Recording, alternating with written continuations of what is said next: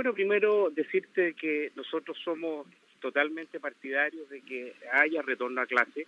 Sin duda que desde un punto de vista cognitivo, pedagógico, el trabajo de aula, por la socialización, eh, es muy importante para que las niñas y niños puedan hacerlo.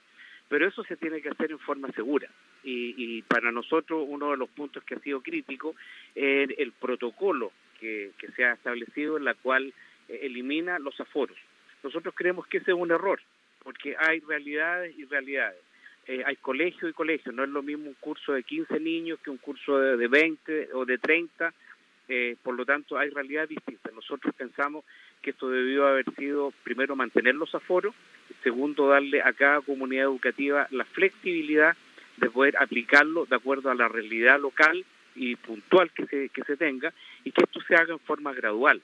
Eh, y por, lo tanto nosotros independiente de eso eh, podemos decir de que podemos claramente eh, y sin duda decir de que hemos los protocolos aplicados a cabalidad los colegios se han preparado han habido prevencionistas de riesgo que han preparado todo alcohol gel capacitación pantallas de ver la temperatura a la entrada de los colegios y se ha hecho todo el máximo esfuerzo de cumplir los protocolos a cabalidad. Pero en este punto creemos de que debió haberse tenido un poco más de flexibilidad para que cada comunidad educativa lo viera. Y sin perjuicio de eso, también, aquí es muy importante, y perdón que lo diga, la confianza. O sea, con los padres, los apoderados, los profesores, las comunidades educativas, lo más importante es que tengan claridad de que la salud va a estar bien, bien cubierta. Y creo que ese es un punto relevante, la participación. Eh, de abrir este espacio de participación, nosotros lo vamos a tener durante la semana con los gremios, con los colegios de profesores, con las comunidades educativas y ver cómo esto podemos mejorarlo eh, y, bueno, y cumplir a cabalidad todo lo que son los requisitos que se nos, se nos plantean, que por lo demás ya están todos cubiertos. Ernesto, ¿hay fecha en la que ingresarían los estudiantes a los colegios municipales? Mira, la fecha está establecida que es el 2 de marzo. Nosotros tenemos 42 colegios que son bastante variopintos, algunos científicos humanistas, otros técnicos profesionales, educación de adultos eh, continua, eh, y por lo tanto e-, esa sería la fecha. Y, y, a la comunidad educativa que nos está escuchando, decirles que hemos hecho todo lo que estaba de nuestra parte para, desde un punto de vista de los protocolos, cumplirlo a cabalidad. Y eh, nuestra única aprehensión en este punto que he mencionado, pero siempre pensando en la salud de, la, de las y los niños y las comunidades educativas, pero eh, eso se hace más bien desde un punto de vista preventivo. ¿Han tenido la posibilidad de conversar con autoridades de educación, el CEREMI o subsecretarios para explicarle la postura de ustedes y han tenido alguna respuesta de parte de ellos? No, esto en, en realidad está asociado a lo que es la subvención, o sea, como se establece que es obligatorio, si tú no haces el retorno a, clase, eso tiene una sanción en lo que es la, subvención. Nosotros no estamos en condiciones de poder eh, prescindir de aquel monto que es lo que permite ya una educación desfinanciada que no tiene un punto de equilibrio financiero tener un daño de este tipo, pero sí para nosotros lo importante es la salud. Por lo tanto, no vamos a dejar de, de hacer todo lo que de nuestra parte esté para que esto se haga de buena manera. Eh, mi intención es durante la semana tener reuniones con los gremios eh, del colegio de profesores, asistentes de la educación, pero también las comunidades educativas de padres y apoderados. Aquí es muy importante escuchar. Si bien yo, yo te puedo afirmar categóricamente, los protocolos lo hemos cumplido, sí. ¿Están los elementos disponibles? Sí, alcohol mascarilla, capacitación a los profesores.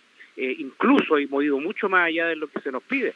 Nosotros tenemos pantallas eh, digitales para tomar la temperatura a la entrada de los colegios en el tema de los almuerzos, que, que entrega la JUNAEB, aquí se va a organizar en cada comunidad horarios por turnos, en las cuales sin tener un aforo en los hechos vamos a, vamos a aplicar como si fuese un aforo para cuidar el, pues, el número de personas que estén disponibles, la ventilación y todo lo que es lo que de nuestra parte esté.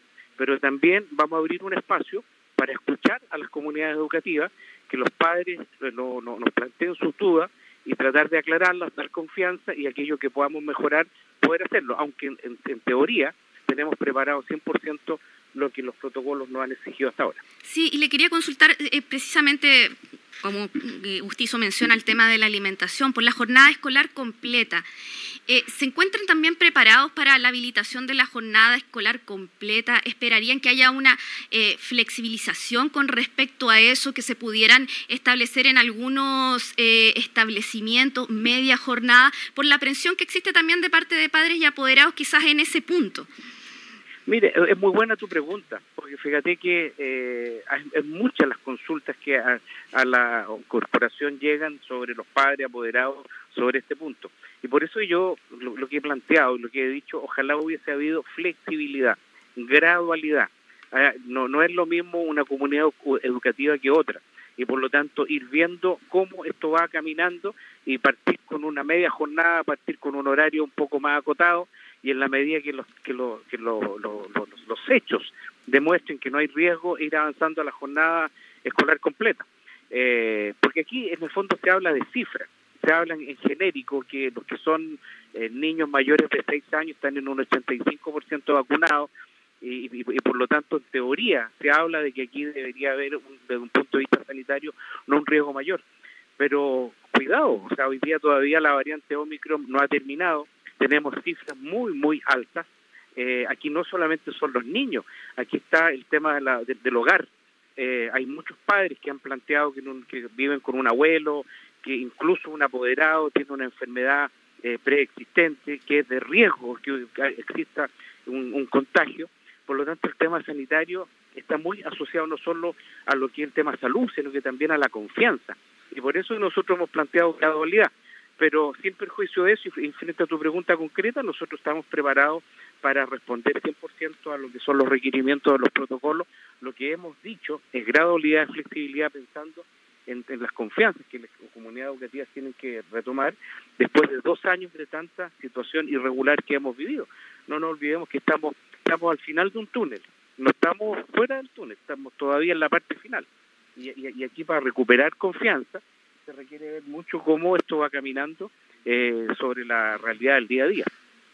Ernesto, y prevén que según esta falta de confianza quizás que pueda existir de parte de los padres y apoderados, hay un alto nivel de ausentismo escolar. Sí, ¿y cómo lo afectaría eso por el mismo tema de la subvención que está planteando? Mira, aquí eh, para mí lo más importante es la salud. Yo creo que aquí, cuando tú hablas de la salud, estás hablando no solo del tema sanitario, estaba hablando de las secuelas que en personas que tienen eh, asma, enfermedades broncopulmonares o dentro de un hogar hay un adulto o adulto mayor que tiene y que es parte de ese hogar que tiene una situación de prevalencia, por lo tanto lo primero es la salud.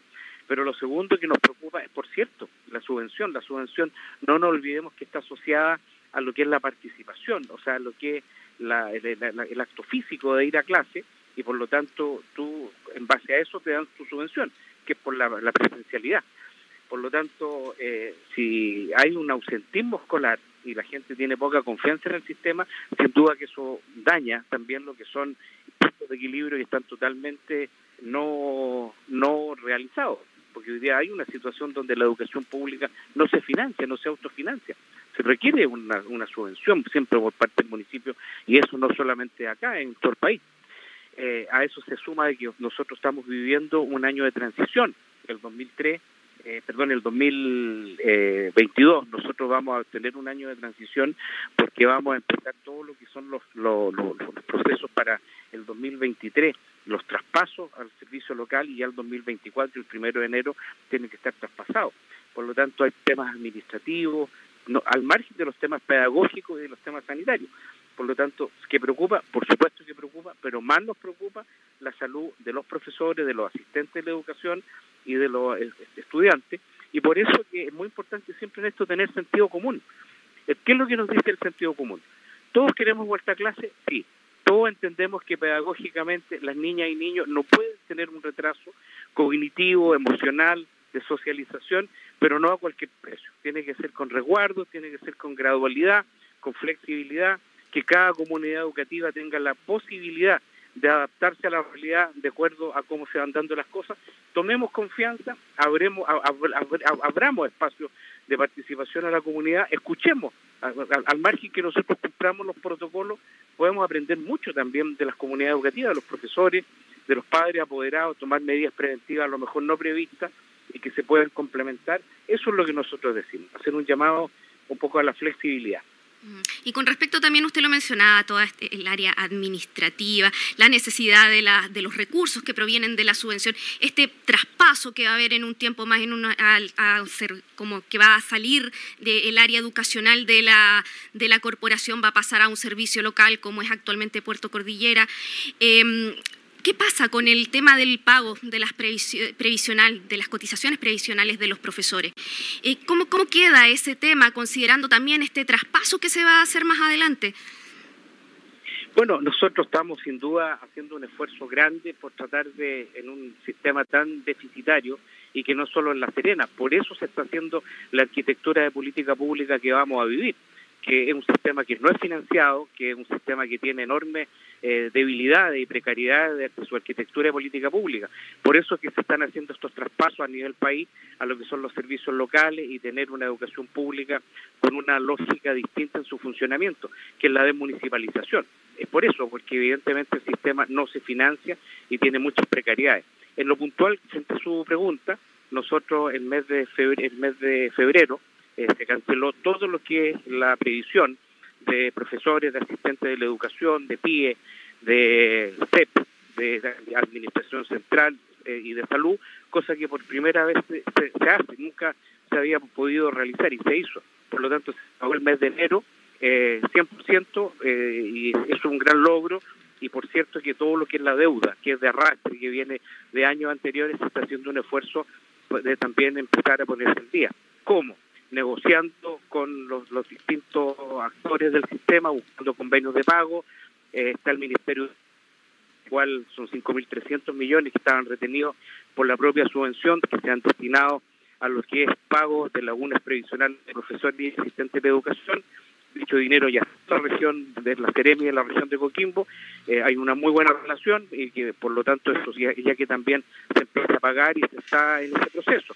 Lo propio lo vamos a hacer con el ISP, con el instituto eh, respectivo, para ver a través de un convenio ponernos al día. Lo propio con eh, las distintas prestadoras eh, ese proceso. Pero lo más relevante, que por primera vez estamos en el mes de enero 2022, que se pagan los primeros días de febrero, entre el 13 de febrero, esto está felizmente al día. Perfecto. Eh, bueno, entonces, quieren reiterar, había muchas consultas sobre eh, la fecha de retorno a clase para los establecimientos de la corporación municipal, si es que eh, estaba esta voluntad también de retornar efectivamente de manera presencial a las aulas, para que reitere que la, la fecha, usted lo mencionó, es el 2 de marzo. ¿Esto sería para todos los establecimientos o habría todavía estar estudiando flexibilidad en algunos? No, mira, la fecha es el 2 de marzo, es la, fecha que está prevista para el retorno a clase. Son 42 colegios, son cerca de 14.000 niñas y niños eh, que van a, adolescentes, jóvenes que van a volver a sus respectivos establecimientos. El protocolo está a cabalidad. Nosotros, al margen de lo que MinSal y lo que es Minedur nos ha pedido, nosotros tenemos un equipo de prevencionistas de riesgo que se han preocupado de otros elementos, como desde el stock de, como te decía, de mascarilla, de alcohol gel, pero también en de todo lo necesario en los baños, en los botiquines, eh, en los escritores, para que funcionen los colegios durante un tiempo tan prolongado que estuvieron eh, administrativamente cerrados. Por lo tanto, eso se ha tratado de hacer con el mayor esfuerzo posible y, y por supuesto siempre vamos a estar abiertos a la autocrítica, a mejorar, a perfeccionar, a escuchar y cosas que eventualmente puedan estar pendientes las vamos a hacer, pero esto es el 2 de marzo y, con la mejor eh, disposición a, que las cosas se hagan bien.